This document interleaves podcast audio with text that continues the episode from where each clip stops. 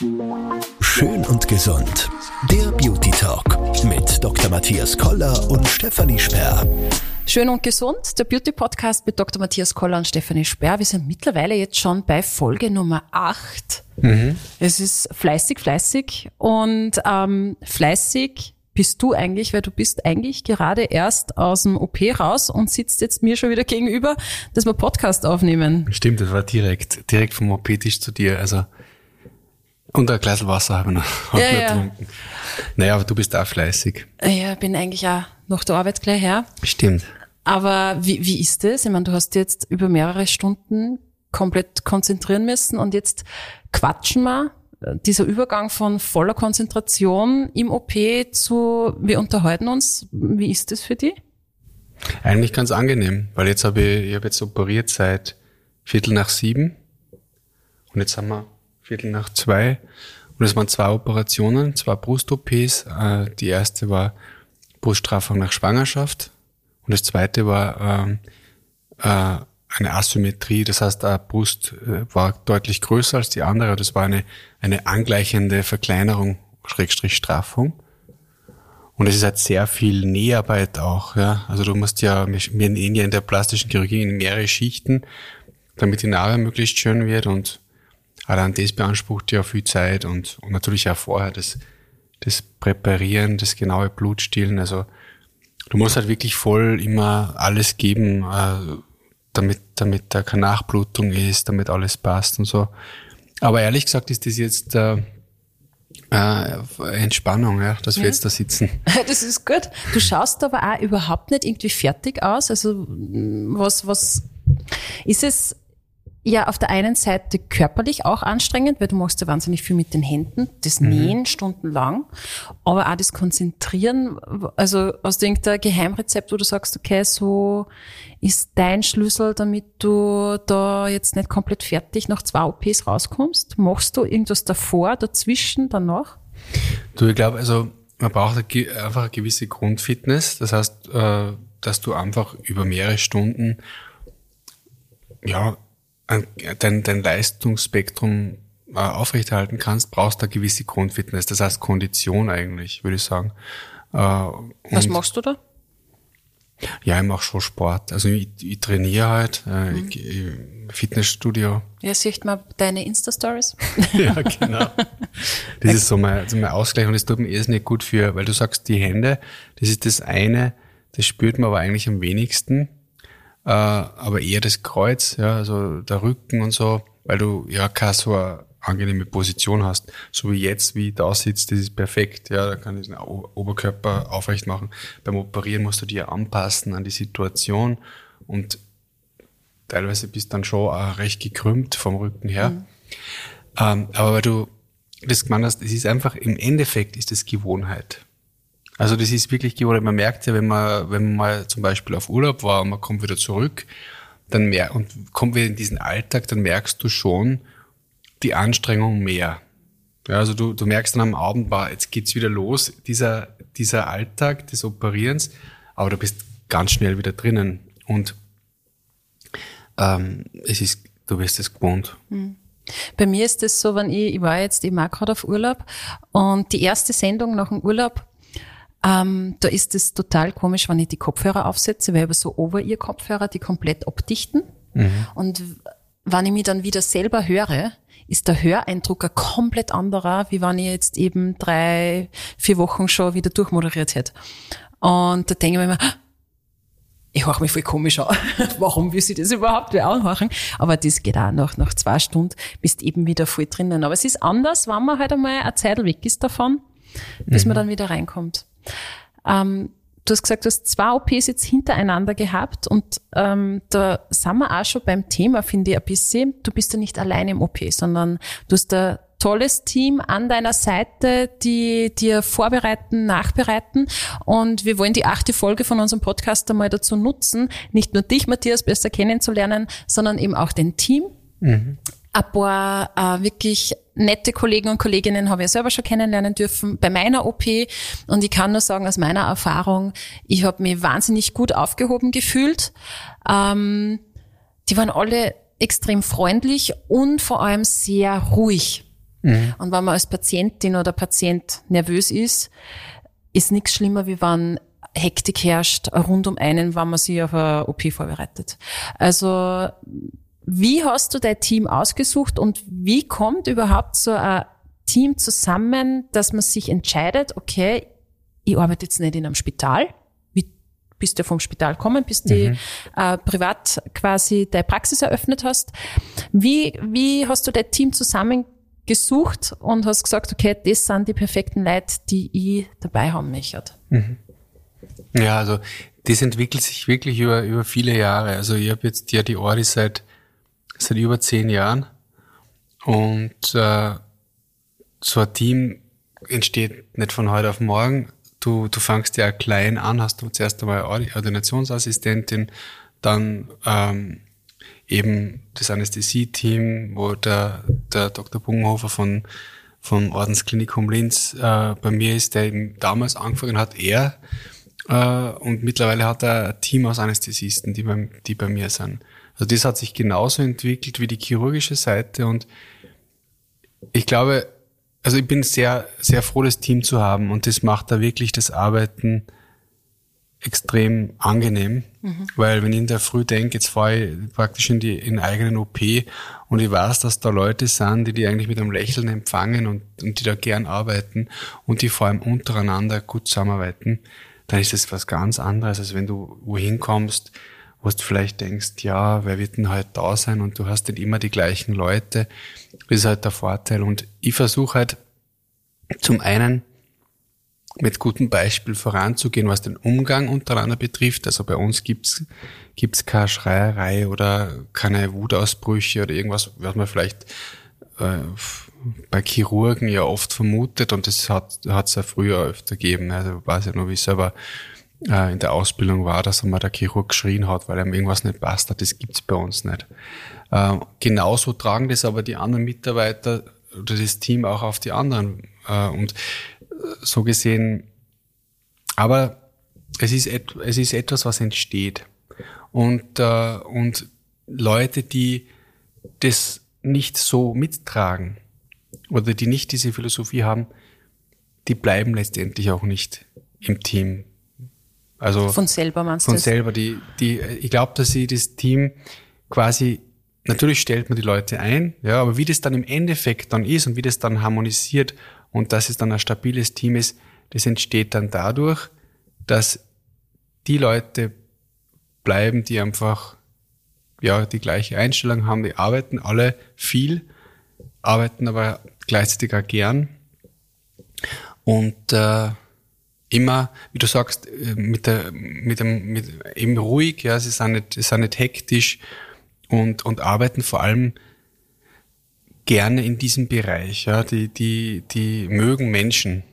Also, das ist wirklich so, also von OP-Schwester bis Aufwachraumschwester, Anästhesie-Team, OP-Assistenz, Ordinationsassistentin die haben, die haben die Patienten gern. Also die, Wäre ja schlimm, wenn nicht. In ja, dem aber, Bereich. genau, aber was das, das ist nicht, ich glaube, das spürt man als Patient, wenn man reinkommt, dass man willkommen ist mhm. und dass man eigentlich wertgeschätzt wird. Und das zieht sie durch. Ja. Mit wie vielen Personen hast du gestartet? Du hast die Praxis eröffnet 2012, glaube ich, oder 13? Ja, genau, Anfang 13. Anfang 13. Da warst du da war ich, da war, war Ordinationsassistentin. Mhm. Ähm, und Anästhesie? Und, und, und Anästhesie. Die Anästhesie eben war ja dann nur an OP-Tagen da. Okay, ja. ähm, das heißt, die waren jetzt nicht zu 100 Prozent immer bei dir, sondern haben dann genau. nur im Spital auch noch weitergearbeitet? Genau, oder? das ist ja nach wie vor so. Die okay. arbeiten auch im Spital, aber mittlerweile haben wir ja die OP-Tage erhöht auf drei bis teilweise vier Tage pro Woche. Okay. Und damals 2013, wie ich begonnen habe, war ja vielleicht auch am Anfang alle zwei Wochen ein OP-Tag. Ja, also mhm. das, du, du, ich habe von null begonnen mit Patient Nummer null, ja, ja. oder eins. Äh, und das hat sich dann über die Jahre halt so entwickelt und ist immer mehr worden und ist ja relativ schnell mehr worden, aber angefangen haben wir wirklich zu zweit und es war eigentlich die ersten Jahre so, dass eben ich da allein war und die Patienten operiert habe und nicht operative Behandlung gemacht habe ähm, Kontrollen gemacht habe, alle Verbandswechsel. Und mittlerweile sind es ja 20. 20 Mitarbeiter, 20 hast du? Mitarbeiter, ja. Wahnsinn. Und äh, da ist eben das Anästhesie-Team noch gar nicht dabei. Ja. Das, ist ja, das ist ja quasi, die sind ja nicht bei mir angestellt, die sind ja äh, praktisch extern auf äh, Honorarbasis. Aber Angestellte haben wir äh, 20 und äh, zwei Ordinationen. Das, die eine Ordination in Linz, die andere im Schloss Buchenau.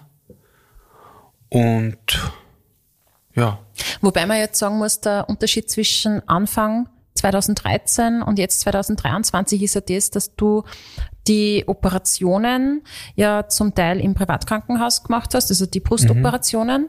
Das heißt, du hast ja dort dann auch vor Ort ein Team gehabt mit Schwestern und so weiter. Und jetzt operierst du eigentlich zu 100 Prozent im Ja, Puchenau. genau, genau.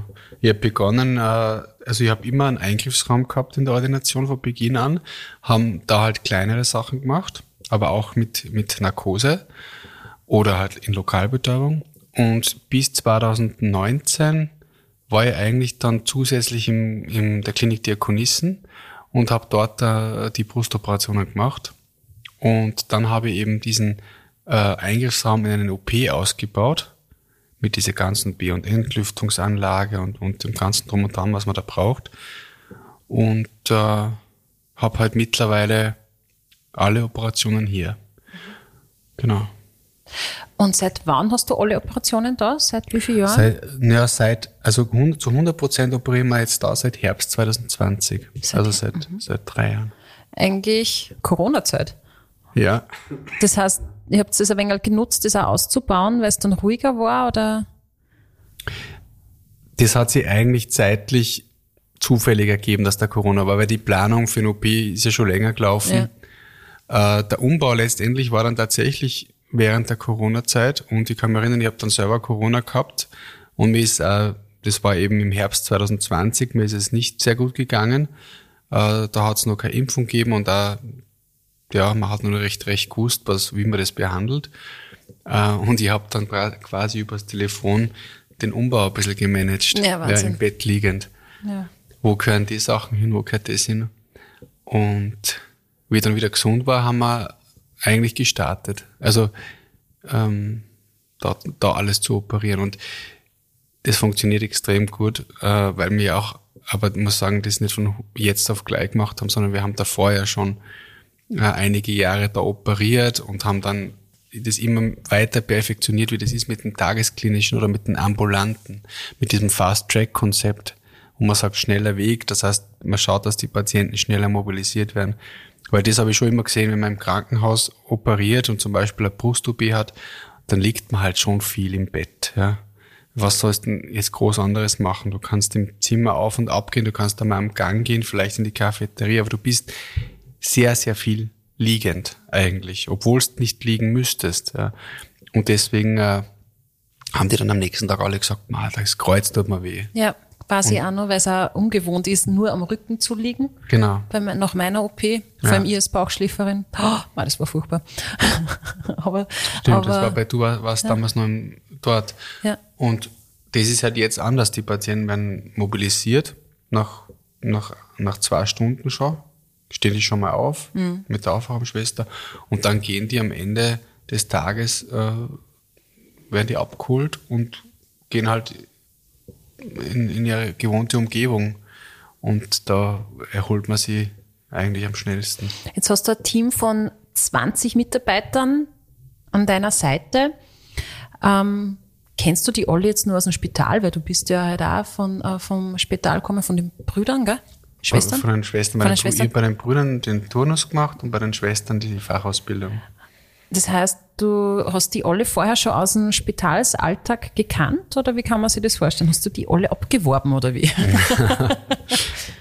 Naja, zum, also begonnen hat es ja mit, mit, mit dem Thorsten, mit dem Dr. Bunkenhofer, mit, mit dem Anästhesisten. Wie, wie ich gewusst habe, ich möchte mich selbstständig machen mit, mit einem eigenen Eingriffsraum, habe ich gewusst, ich brauche einen Anästhesisten. Und ehrlich gesagt, die haben mir, ich meine, haben wir einfach äh, immer angeschaut, wer halt äh, besonders guter Anästhesist ist. Ja, und das äh, man hat immer gesehen, den Patienten geht's extrem gut nach der Narkose, keine Übelkeit und so weiter. Und er war ja, war mir immer sehr sympathisch. Und dann habe ich damals zu ihm gesagt, du kannst dir vorstellen, bei mir eben die Narkosen zu machen. Ähm, und dann war das wirklich so, dass wir uns hingesetzt haben und eigentlich einen Plan gemacht haben, wie setzt man das um? Weil du musst dir vorstellen, zu sagen, wir machen Narkosen ambulant, ist das eine, aber die Umsetzung ist das andere. Das heißt, du musst jetzt erst einmal ein Konzept überlegen. Ja, was brauchen wir alles? Also welche, welche Geräte braucht man, welche Medikamente braucht man, wie muss das Ganze aufgebaut sein, welches Backup-System haben wir in einem Notfall, äh, welche, welche Notfallkette gibt's und so weiter und so fort.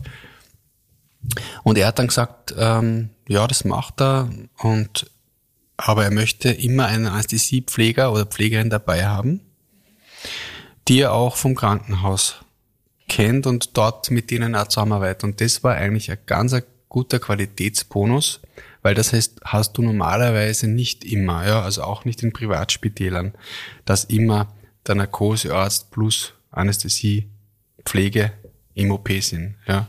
Also dass beide vor dass Ort sind. Dass beide vor Ort mhm. sind, ja. Und das ist, und das haben wir von Anfang an so gemacht und das ist, äh, das finde ich sehr gut, dass das so ist.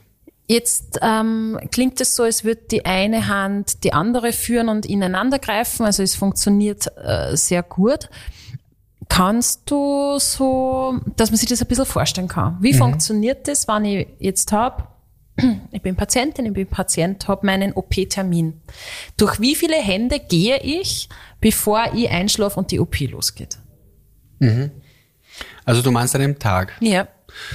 Also du kommst einmal zum, du kommst einmal zu dem Zeitpunkt, der dir genannt wird. Ja, das ist immer so geplant, dass es circa eine halbe Stunde vor dem geplanten OP-Start ist. Vor dem vor Hautschnitt. dem Hautschnitt, genau. genau. Und zwar deswegen bewusst so knapp, weil wir eigentlich nicht wollen, dass die Patienten so lange warten müssen. Weil man ja nervös man, ist. Genau. Und wenn man irgendwer sagt, der ist nicht nervös oder, oder hat ein flaues Gefühl im, im Magen, wenn er operiert wird, der lügt. Also man hat, eine, man hat eine Grundnervosität. Ja, genau. Es passiert was, wo, von dem man eigentlich keine Ahnung hat. Man weiß, man begibt sich in die besten Hände, aber man gibt auch die volle Verantwortung ab und kann es nicht mehr kontrollieren. Ja, also genau. man ist nervös. Ja. Und da ist die, die Erfahrung hat da schon zeigt, je kürzer diese, diese Wartezeit ist, desto besser. Und das heißt, du kommst also rein zu der Zeit, du gibst dann quasi an der, an der Rezeption, also wo die Organisationsassistentin ist, gibst du die Unterlagen ab und dann kommt die Aufwachraumschwester und nimmt dich quasi mit, du verabschiedest dich noch äh, von dem Angehörigen und dann äh, geht's zum Umziehen. Also du wirst quasi eingeschleust in den OP-Bereich. Da habt ihr so ein Gla äh, Milchglas Trennwand? Genau, genau. Und dann gibt's da ein, gibt's ein Spind, wo du deine Sachen reingeben kannst. Dann kriegst du dieses OP-Hemd, ähm, Thrombosestrümpfe und dann wirst du zum Bett gebracht. Es hat äh, jeder ein eigenes Bett mit einem, mit einem Privatbereich. Das heißt, es sind keine sagen wir, vier Betten nebeneinander wie in einem Aufwachraum, wo das nicht getrennt ist, sondern es sind so getrennte Kojen. Ja.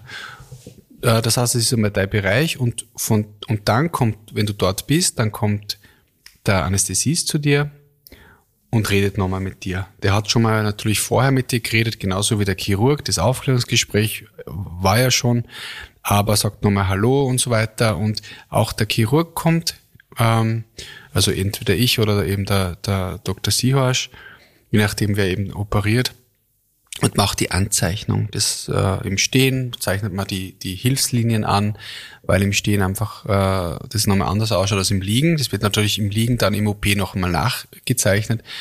Das heißt, da hast du den, äh, siehst du den Chirurg und den Anästhesisten und dann kommt die OP-Schwester und nimmt dich mit in den OP. Da gehst du dann zu Fuß mit ihr mit und dann legst du dorthin, schaust, dass du bequem liegst und dann kommt diese Kaskade in Gang, dass der, äh, der Narkosearzt kommt, dass, und dann praktisch schlafst ein und das heißt, ja. vorher bist du dann kommt da das, das kalte Desinfizieren.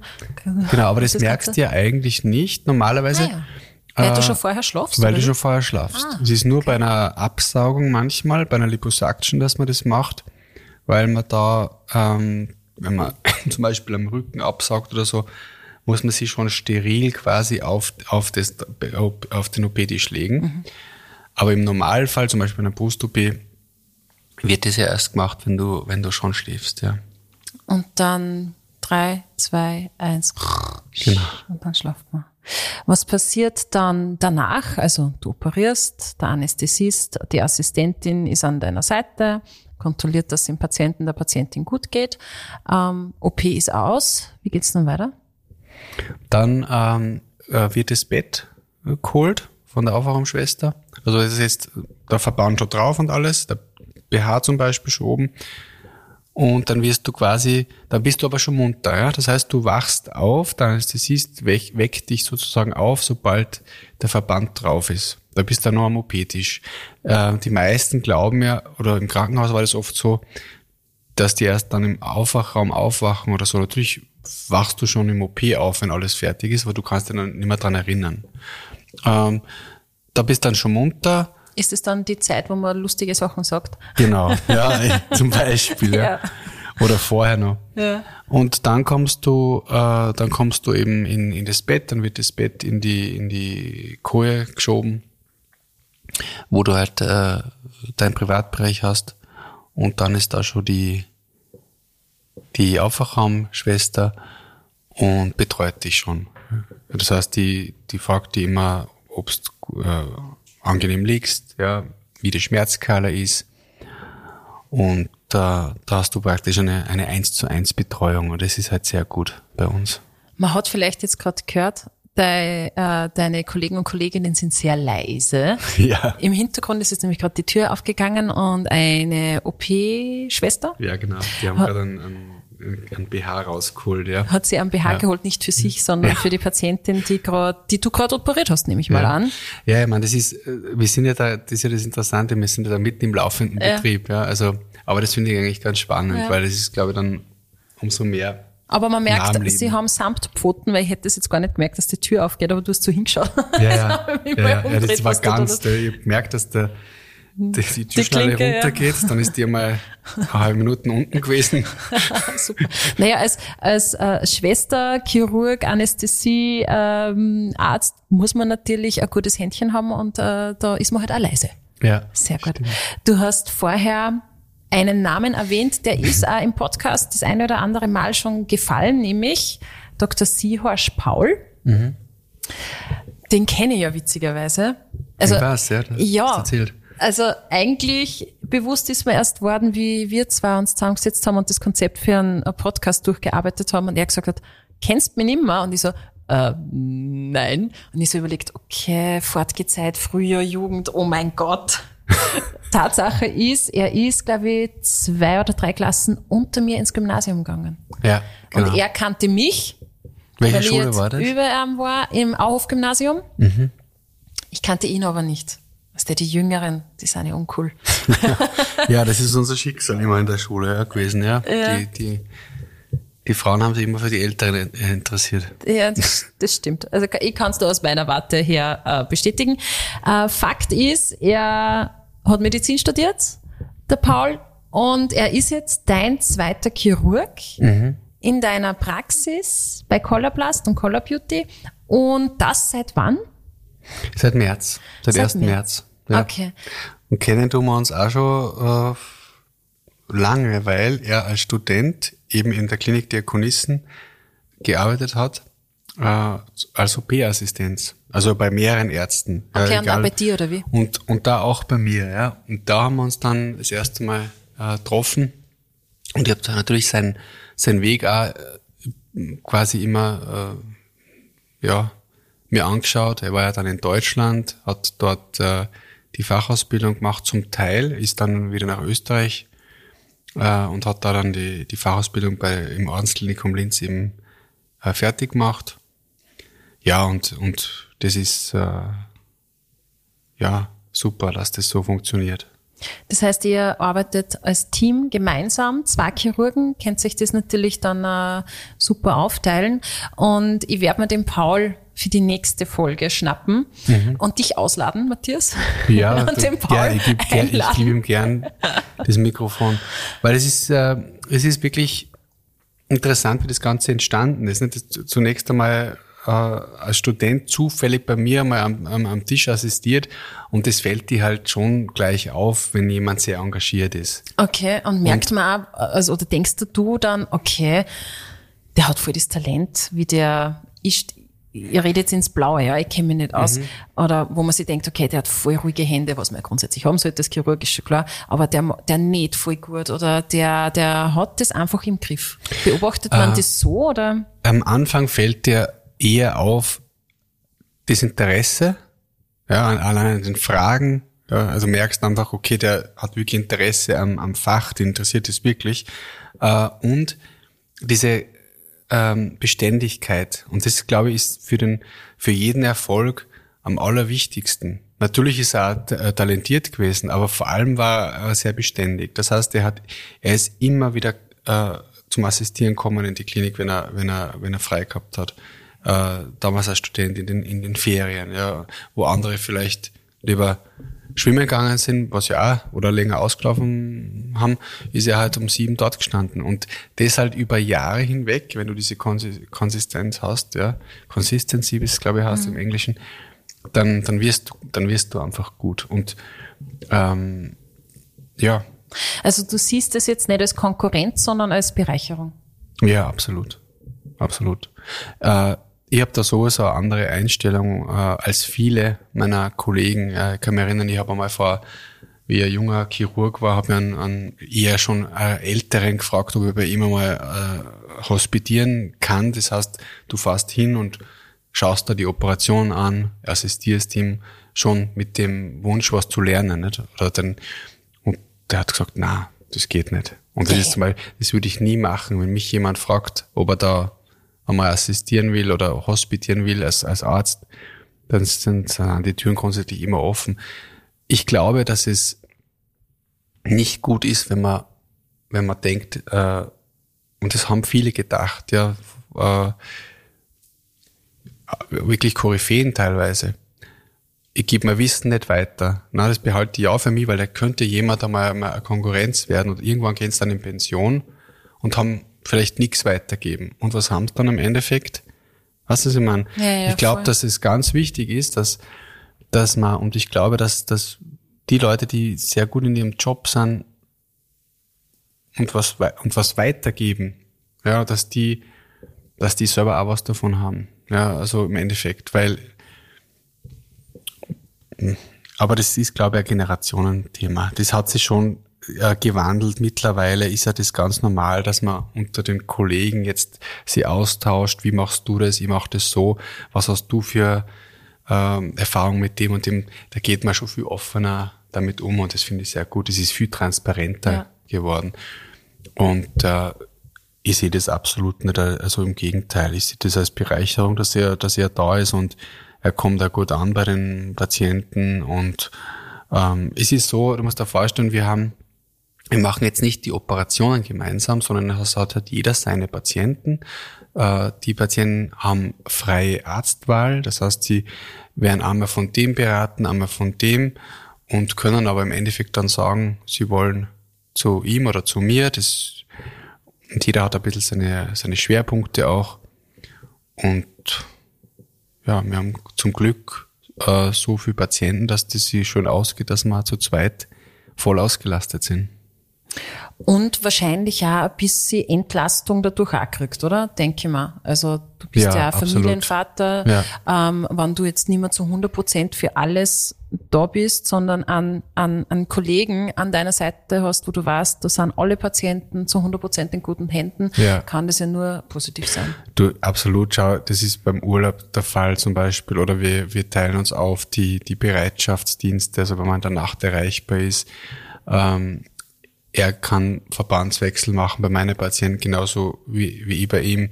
Wer hat gerade frei ist, wer hat gerade nicht im OP ist und ähm, das ist absolute Entlastung. Ich habe das ja vorher zehn Jahre lang alles alleine äh, gemacht. Äh, ich war zehn Jahre lang immer erreichbar. Mhm. Ja. Rund Hut um ab auch vor deiner Frau. Also die, das natürlich, muss man jetzt auch sagen, als, als Mutter und als Ehefrau tragt man das ja auch mit. Mhm. Also das, ist schon super. Es hat keinen keinen normalen Urlaub gegeben, wo du mal sagst, okay, jetzt äh, Handy weg und nicht Handy erreichbar. Weg, ja. ja ich habe trotzdem ähm, auch wenn ich dann, äh, ich habe ja für die Ordination erreichbar sein müssen, mhm. wenn, ich, wenn ich weg war. Und das war schon auch tough, ja. Das, äh, aber ich wollte so. Und ich würde es auch wieder so machen. Aber jetzt ich bin ich froh, dass ich einen zweiten habe. Ja. Ich will jetzt gar kein großes Fass aufmachen, aber die Frage drängt sich fast auf. Hast du mal einen Augenblick gehabt, wo du gedacht hast, okay, das ist mir jetzt too much, ich habe mir vielleicht doch etwas zu viel aufgebürdet? Mhm, vielleicht eigentlich nicht, weil, ich's nie, weil ich es äh, langsam aufgebaut habe. Weißt, ich habe jetzt nicht gleich begonnen mit, mit, mit zehn Mitarbeitern und, und, und zwei OPs oder so, sondern ich habe ja wirklich langsam aufgebaut und bin da selber ja auch hineingewachsen. Natürlich war da, war der, der Sprung von, vom sicheren Krankenhaus in die Selbstständigkeit, ja, nämlich von, du bekommst monatlich dein Gehalt hinzu, jetzt verdienst nur noch, wenn Patienten kommen und du startest ja, du hast ja was investiert natürlich, das war schon der größte, der, der größte Sprung. Und da war es ja auch so, dass man jeder abgeraten hat damals. Also außer meine Frau. Mhm. Die war die einzige, die gesagt hat, ja, mach das. Ja, ja die hat auch ja. dran geglaubt und das war, das rechne ich natürlich auch hoch an, weil die war da, da gerade hochschwanger. Uh, unser Sohn ist ja da im April 13 auf die Welt gekommen und im März haben wir aufgesperrt. Und uh, du hast schon einen Druck, weißt du, hast einen extremen finanziellen Druck am Anfang und du kannst dir die Patienten nicht zwingen zu kommen. Ja? Das heißt, du musst ja einfach durch, durch harte Arbeit, wenn ein Patient zufrieden ist, kommt der zweite. Wenn der wieder zufrieden ist, kommt der dritte und so weiter und so äh, arbeitet es auf Mundpropaganda und so baust du das halt auf. Aber in den ersten Monaten hat's hat es äh, Wochen gegeben, wo überhaupt das Telefon nie geläutet hat. Und aber da muss man durch, weißt du? Und da mir war aber auch klar, wie ich das gemacht habe, es wird so sein, ja. Darf sich nicht einbilden, dass man, dass man aufsperrt und dann sofort alle herströmen, sondern dass du die, diesen Ruf aufbauen musst. Und das, das, deswegen habe ich auch die, diese Geduld gehabt. Aber da hat sicher mal Situationen gegeben, wo du gedacht hast, boah, hoffentlich geht es gut. Ja, aber dadurch, dass das jedes Jahr und, und seit 2013 ist bis jetzt kein Jahr gewesen, das nicht besser war als das letzte. Also es ist wirklich stetig bergauf gegangen. Was mir nur wichtig, weil das ist auch, weil du, weil du das gefragt hast, mit dem zu viel werden. Ich habe mir dann schon irgendwann gedacht, ich möchte ein Team haben, ich möchte im Team arbeiten, mir ist das zu einsam. Mhm. Für dich selber zu einsam, das allein, in Anführungszeichen, allein arbeiten. Ja, genau. Ja, weil, das verstehe weil, die, weil das hat mir im Krankenhaus immer gut gefallen. Ich, hab ja, ich war ja gerne im Krankenhaus. Eigentlich, ja. Also auch damals im Ordensklinikum. Damals hat es bei mir die Schwesternkasten, jetzt heißt es Ordensklinikum Linz, aber ich habe ja gern mit die, mit die Schwestern auf der Station geredet. Äh, wir haben uns immer abgesprochen, ja. Äh, auch mit den Kollegen. Man hat einmal einen Spaß gehabt. Und das geht dann natürlich dann ab, wenn du nur mehr alleine bist, für alles selber verantwortlich. Bin ich nach wie vor, aber in einem Team ist es trotzdem anders. Ja, das natürlich. Der Austausch führt da und, und auch der, der Spaß. Also das, man, man plädelt ja miteinander. Ihr ja. seid ja ein lustiges Team, man kriegt ja das ja auch mit, ihr versteht euch gut. Ich glaube, du tust da recht viel fürs, äh, fürs Teamwork. Also ihr macht immer Weihnachten auch was gemeinsam, mhm. oder? Und ähm, ja, kann ich schon verstehen, dass das, wenn man komplett allein ist, dass man da das Bedürfnis hat, hätte irgendwie doch gern an zwei Kollegen, mit denen ich mal auf einen Kaffee gehe dazwischen. Ja, ja dann habe ich, mittlerweile habe hab ich das Team. Ja. Und einem von dem Team, eben dem Paul, Dr. Paul Siehorst, den schnappe ich mir für die nächste Folge. Mhm. Und ähm, da nehmen wir quasi dann den Jungchirurgen unter die Lupe bei Dr. Koller, also bei Kollerplast. Und das hört ihr dann wieder in zwei Wochen am Mittwoch. Und wenn ihr Fragen habt, jederzeit an podcast.koller-sperr.at, Koller mit zwei L und Sperr mit zwei R, beantworten wir natürlich gerne. Und wir hören uns dann in zwei Wochen wieder mit dem Paul. Schön und gesund. Der Beauty Talk mit Dr. Matthias Koller und Stefanie Sperr.